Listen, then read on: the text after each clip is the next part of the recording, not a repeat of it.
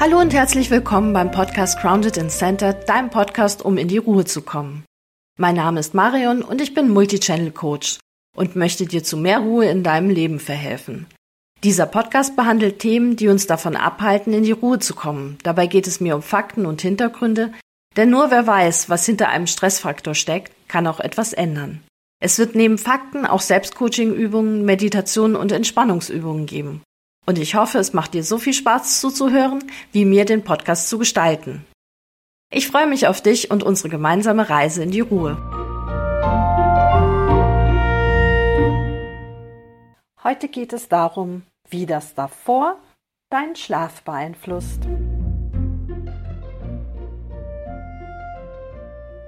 Natürlich können Schlafprobleme auch aus gesundheitlichen Gründen vorhanden sein. Wenn es länger anhält und du auch keinen wirklichen Grund dafür erkennen kannst, lass das einmal durchchecken. Hier spreche ich nur über Schlafstörungen, die den gesunden Menschen betreffen können. Manchmal liegt ein schlechter Schlaf oder Einschlafschwierigkeiten an den Aktivitäten vor dem Schlafen. Und hier gilt Folgendes. Nur weil ich das immer so gemacht habe und super geschlafen habe, heißt das noch lange nicht, dass das immer der Fall sein muss und wird. Das liegt an unterschiedlichen Dingen.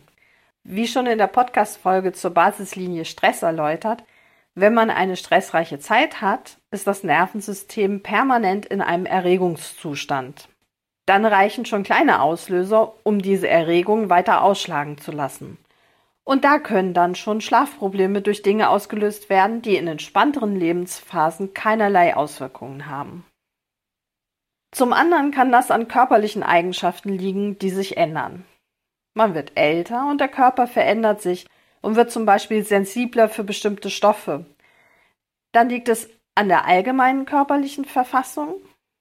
Zum Beispiel nach einer Erkrankung ist man anders belastbar, wie wenn man monatelang kerngesund war und viel Sport getrieben hat, sich ausgeglichen ernährt und noch regelmäßig meditiert hat. Und all das muss man auch reflektieren und annehmen können. Ich finde es zum Beispiel auch nicht lustig, dass ich Zucker mittlerweile nicht mehr so gut vertrage wie noch vor kurzer Zeit. Und das hat dann Konsequenzen, die ich gar nicht so gerne sehen möchte. Zum Beispiel, dass ich meine Gewohnheiten ändern muss. Und natürlich ist das schwierig. Am Ende hilft das Jammern aber nichts. Und ich muss mich dran gewöhnen. Daher fühlt euch einfach in guter Gesellschaft. Ihr seid da nicht alleine, wenn ihr sowas habt. Und anderen geht das genauso. Und wenn das Ziel ist, guten Schlaf zu haben, dann muss man halt manchmal unangenehmen Wahrheiten ins Auge sehen. Jetzt genug der Vorrede. Fangen wir also an. Bewegung. Also gerade bei älteren Menschen sagt man, die schlafen oft viel schlechter, weil sie sich tagsüber viel, viel weniger bewegen aus altersbedingten Gründen. Das betrifft aber genauso gut junge Menschen. Und daher kann es gut daran liegen, dass ihr schlecht schlaft oder wach werdet, weil ihr tagsüber nicht genug Bewegung hattet. Daher überlegt halt, wenn ihr mal Probleme mit dem Schlafen habt, wie sah denn der Tag davor aus? Habt ihr zu viel oder zu wenig euch bewegt und so weiter. Was mit viel Bewegung manchmal einherkommt, ist auch, dass man vielen Reizen ausgesetzt ist. Und dann so eine Überstimulierung der Sinne und Nerven während des Tages sich dann nachts, das haben wir ja auch gelernt, nachts werden Reize verarbeitet, aber wenn das extrem viele waren, kann es gut sein, dass man dann eben schlechter durchschläft oder schlechter einschläft, weil man da noch so voll ist. Das kann man gerade bei Kindern sehr gut beobachten, das ist aber auch beim Erwachsenen oft so, man mag es halt dann einfach nicht so richtig wahrhaben. Je sensibler man eben auf äußere Reize reagiert, desto eher kann das zu Schlafstörungen führen. Und Sensibilität ist halt auch was, was in unserer Gesellschaft nicht sehr hoch geachtet ist. Deswegen ignoriert man seine eigene Sensibilität ganz oft gerne. Also wenn man sehr sensibel ist, kann es natürlich auch schon genug sein, wenn man mal in einen überfüllten Supermarkt geht oder überhaupt in einen Supermarkt und das ist halt auch wieder was, wo man sich selbst gegenüber manchmal ungern zugibt, dass das jetzt schon zu viel war, weil das ja eigentlich lächerlich klein ist. Kann aber an sowas liegen, dass man eben im Supermarkt war, dass ein bestimmtes Ereignis einen dann halt auch nicht wieder loslässt oder dass man Nachrichten gehört hat. Solche Sachen, die einen dann von den Sinnen her überreizen, aber manchmal auch emotional. Da ich ja jetzt die Nachrichten schon angesprochen habe, kommen wir zum Medienkonsum. Da geht es auch darum, wann man das macht. Also konsumierst du Medien vor dem Einschlafen? Guckst du Fernsehen? Streamst du irgendwas? Bist du noch in Social Media unterwegs? Und da ist jetzt die Frage erstmal, was guckst du dir an? Sind das eher actionreiche Filme und Serien? Ist das sehr blutig? Sind da sehr viele Schreckmomente dabei? Vielleicht ist da weniger manchmal mehr. Ähnliches kann man mit Nachrichten vielleicht machen, dass man sich nicht direkt vorm Schlafengehen noch Nachrichten oder Dinge anguckt, von denen man weiß, dass sie einen aufregen. Womit wir bei Social Media wären. Social Media bringt halt gleich mehrere Probleme mit sich. Also zum einen ist die Wahrscheinlichkeit, dass man es mit dem Handy konsumiert, relativ hoch. Da kommt jetzt die Handybeleuchtung wieder ins Spiel, die halt sehr blaulastiges Licht hat, was wiederum die Melatoninbildung vermindert oder hemmt, was dann wiederum dazu führt, dass man nicht müde wird. Dann kommt bei Social Media dazu, dass Social Media so aufgebaut ist, dass man halt länger dran bleibt, als man das eigentlich wollte. Das heißt, man wird nicht müde und bleibt dann auch noch länger wach, als man das eigentlich möchte. Inhaltlich ist es halt auch so, dass die meisten Posts einen doch eher negativ beeinflussen. Also zum einen, weil der Mensch dazu tendiert, negativen Content eher zu klicken als positiven.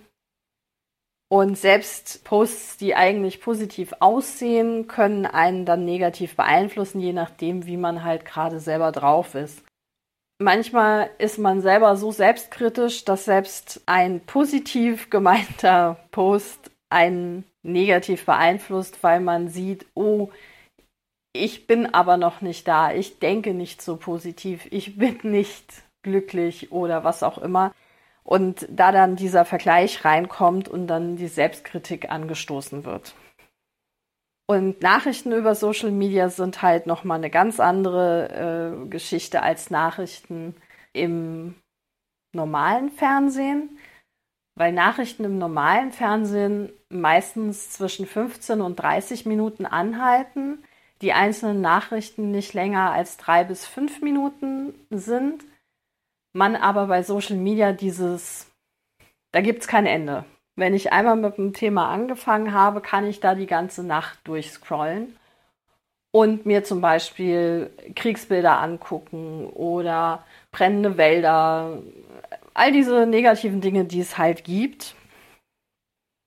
Alles in allem ist die Wahrscheinlichkeit relativ groß, dass wir uns, wenn wir vor dem Schlafengehen Social Media anschauen, uns aufregen, Ängste geweckt werden und damit eben unser Schlafverhalten sich wieder ändert. Also beobachte, was du vor dem Schlafen so konsumierst und versuche ungefähr 30 bis 60 Minuten vor dem Schlafengehen nicht mehr am Handy zu sein und eher positive Filme, Serien, Videos, was auch immer zu konsumieren. Am besten ist es allerdings, man wird wieder oldschool und liest vielleicht ein bisschen was im Buch. Das kann dann auch ein blutiger Krimi sein, weil das ist in deinem Kopf, in deiner Fantasie und du selber filterst dir das. Und dann wird's eventuell nicht halb so wild, wie wenn jemand anderer das so realistisch wie möglich verfilmen möchte. Oder hör einfach Musik oder einen Podcast. Oder ein Hörspiel. Und ich weiß, das klingt wie ein Arm von einem 90-Jährigen, aber trau dich einfach mal, das auch auszuprobieren. Worauf ich noch gar nicht eingegangen bin, ist, wenn du gerne vor dem Schlafengehen Computerspiele spielst, vielleicht spiel kurz vorm Schlafen nicht unbedingt Phantasmophobia oder Counter-Strike. Such dir was aus, was deinen Puls nicht nach oben treibt, denn das ist auf keinen Fall schlaffördernd. Zumindest die letzten 30 bis 60 Minuten davor. Bis jetzt habe ich mich damit beschäftigt, was dein Gehirn konsumiert oder deine Sinne. Und jetzt gehen wir mal dazu über, was man vor dem Schlafengehen nicht mehr konsumieren sollte im Sinne von Lebensmittel. Koffein, Zucker, Alkohol und Medikamente sind da hervorzuheben. Drogen habe ich jetzt mal komplett rausgelassen. Nach 18 Uhr noch koffeinhaltige Getränke, Kaffee, Tee oder Energy Drinks sind vielleicht nicht so ganz das Beste, um gut zu schlafen. Laut mehreren Gesundheitsseiten sollte man das letzte koffeinhaltige Getränk sechs bis acht Stunden vor dem Schlafengehen zu sich nehmen. Und natürlich gibt es Ausnahmen, die gibt es immer. Zum Beispiel, wenn man zu niedrigen Blutdruck hat, dann kann sogar Koffein vor dem Schlafengehen förderlich sein, weil wenn der Blutdruck nachts noch weiter absinkt, wacht man automatisch auf. Und dann gibt es Leute, die halt auf Koffein relativ unempfindlich reagieren.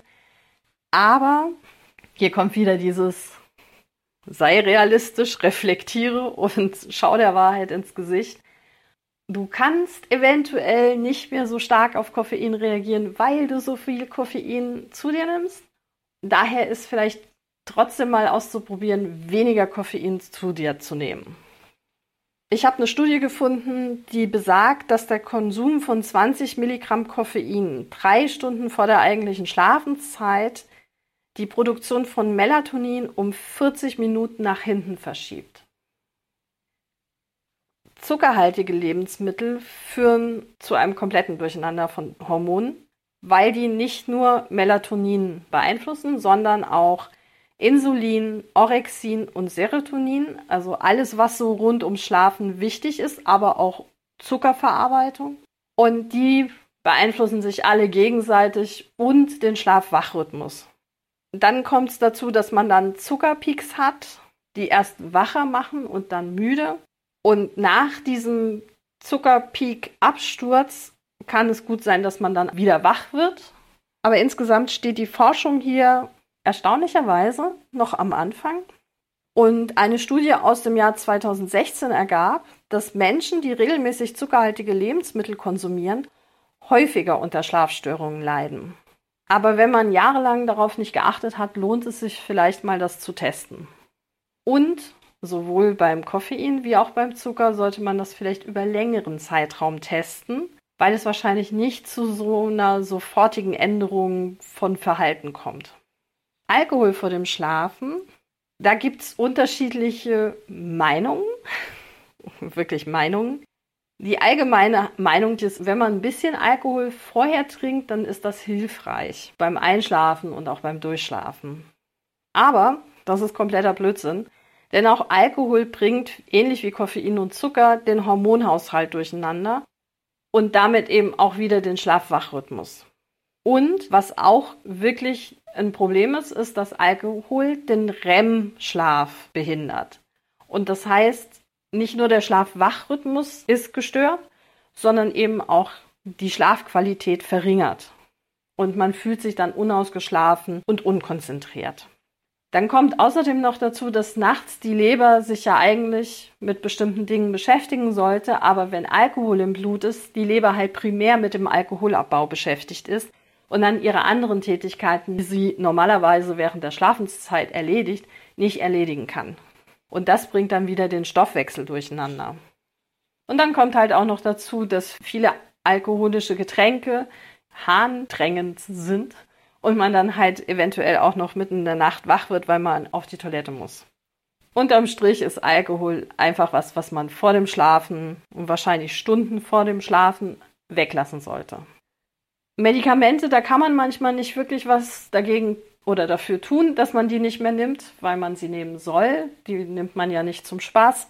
Und da kann man mal im Beipackzettel gucken, wie die den Schlaf fördern, hindern, hemmen können, damit man wenigstens weiß, ah ja, okay, dann kommt es wahrscheinlich daher und dann kann man vielleicht auch mit seinem Arzt nochmal drüber sprechen, ob man vielleicht das Medikament ändern kann. Es kann natürlich auch sein, dass der dann sagt, nee, die sind alle schlafhemmend oder vermindern. Kommen wir zum Licht. Das habe ich ja vorher schon angesprochen. Blaues Licht ist schlecht für die Melatoninbildung. Und somit sind Handymonitore schon mal ein Problem, wobei man da Filter sich runterladen kann. Aber generell ist das ein Problem, dass bestimmte Monitore eben mehr blaues Licht ausstrahlen. Dann das nächste ist helles Licht, was irgendwie logisch ist. Das kennt man ja vielleicht auch. Man ist irgendwie schon so halb eingeschlafen auf der Couch, steht auf, geht ins Bad, macht's Licht an und steht mal im Flutlicht und wird dann wieder richtig hellwach. Und dann mit der minzigen Zahnpasta wird's irgendwie noch frischer und noch wacher.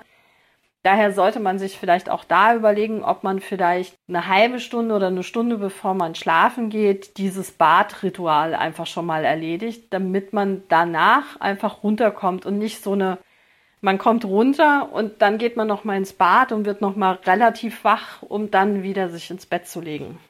Ich hatte ja schon über die Studie mit dem Koffein gesprochen und die Studie hat auch noch mal helles Licht und Koffein zusammengenommen und die hat dann den Schlaf-Wach-Rhythmus um 85 bis 105 Minuten verschoben.